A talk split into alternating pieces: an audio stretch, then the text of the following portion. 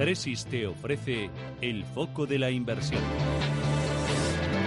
Te situamos con Gonzalo Ramírez Zelaya, que es eh, director de renta fija y estructurados de Tresis. Gonzalo, ¿qué tal? Buenos días. ¿Qué tal? Muy buenos días. ¿Qué tal? ¿Cómo lo llevas? Pues bien, aquí vamos a ver si volvemos a la normalidad eh, de los mercados, a una normalidad vigilada, ¿verdad? Mm. Porque ya la gente ya está un poquito temerosa de lo que puede pasar.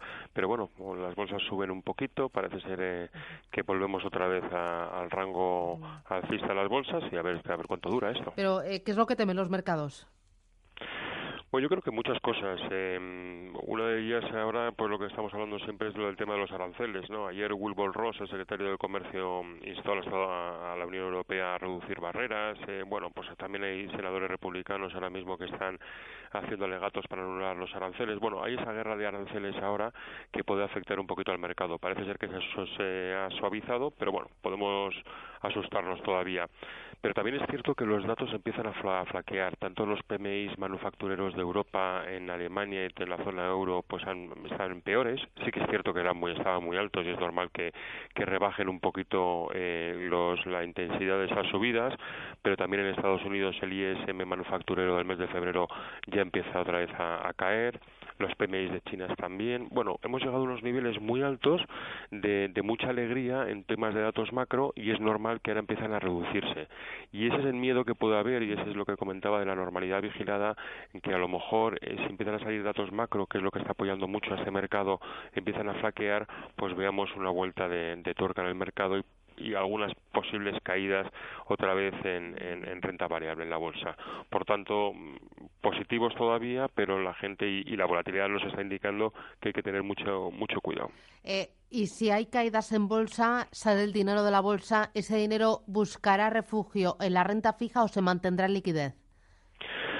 Pues de todo habrá, yo creo. Yo creo que también habrá gente de liquidez, hay gente que no ve con buenos ojos, los inversores mm. buenos ojos la, renta por fija. Eso, por eso lo digo, ¿no? Eh, sí, lo ven con... Lo que sí que es cierto es que ahora mismo la rentabilidad por dividendo que da, eh, que da las, las, el, Euro, el, perdón, el, sí, el Eurostock también y el Nasdaq, y bueno, todos están muy por debajo al Treasury americano, ¿no? Es decir, eh, la, la, rentabilidad del, del, Dow Jones está por debajo del tipo de interés del cupón del, del, del, del dos años, por ejemplo, del dos años americano, con lo cual la gente dice, bueno, pues si por dividendo no lo voy a ganar, pues a lo mejor me meto en el, en el, en el tipo de interés del, del Treasury americano a dos años y sé que me voy a llevar ese cupón que me da mayor beneficio en términos de dividendo que la bolsa. Puede haber ese flujo, efectivamente, sí que vamos a ver eh, eh, flujo. Lo que estamos viendo es que efectivamente no, tan, no hay tanta inflación como se esperaba tanto en Estados Unidos como en Europa. En Estados Unidos ha salido un dato muy bueno de empleo, la verdad es que son espectaculares, pero sí que es cierto que de salarios ha caído en relación al, al famoso 2,9 de febrero se ha reducido y, y, en, y, en, y en Europa pues seguimos viendo que bueno Draghi sigue con su política de hace año y medio aunque si insistamos los analistas o, o, los gestores de que van a subir los tipos Draghi siempre nos está diciendo que no que no que no. Y por tanto también todos los bonos siguen subiendo de precio y la gente está comprando muchos bonos algo que parecía que era imposible a principio de año no pues a día de hoy después de tres meses casi ya eh, los bonos siguen estando muy muy de moda muy, y siguen y sigue la gente comprando los inversores comprando. Mm, bueno bonos y, y, también eh, es que estaba pensando en, en esa emisión ayer de, de cocos por parte de Santander. Eh, 1.500 millones de euros ha colocado eh, cupón del 4,75 y la demanda bárbara 5.000 millones una buf eh, eh, hay apetito eh bueno, es que los cocos al final, jo, que el nombre tampoco invita a invertir, la verdad es que buscamos siempre nombres extraños los de los de renta fija, nos tiramos, sí, nos tiramos piedras, son nuestro propio tejado, la verdad. Pero la verdad es que el, coco funciona no sobre subidas de tipos, eh, sino sobre la estructura de capital de la compañía. Entonces hay que confiar si Santander. Realmente eh, está saneada y tiene balance y, eh, y tiene estructura de capital para aguantar los riesgos de sus activos, que están ponderados por, por el riesgo de las hipotecas o cualquier cosa, y entonces si, confiamos en que efectivamente el banco está saneado y que aguanta todos esos activos que están en que tienen riesgo, pues la verdad es que los cocos tienen mucho sentido.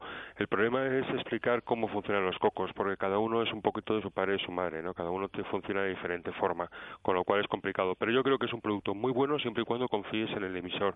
Y dan cupones muy altos y el único riesgo que hay es que la compañía la compañía quiebre. En ese caso de que pueda quebrar, lo que hace es que se convierte ese bono en, en acciones ordinarias. Creo que es un, creo que la gente tiene mucho apetito y lo estamos viendo en el mercado con subiendo todos sus cocos ahora mismo. Oye, ¿y ha habido apetito estos últimos días por la deuda italiana? la odiosa deuda italiana la llamaría ah, yo porque no hay forma de pillarla por ningún lado la verdad eh, sí la verdad es que el, el, el, pensábamos que, iba a subir la rentabilidad del, del, bono italiano y sin embargo con las elecciones del 50% de votos muy extremistas, pero sin embargo eh, seguimos viendo niveles muy bajos, por debajo del 2% en, en Italia en dos años, ha llegado a tocar hasta el 1,90.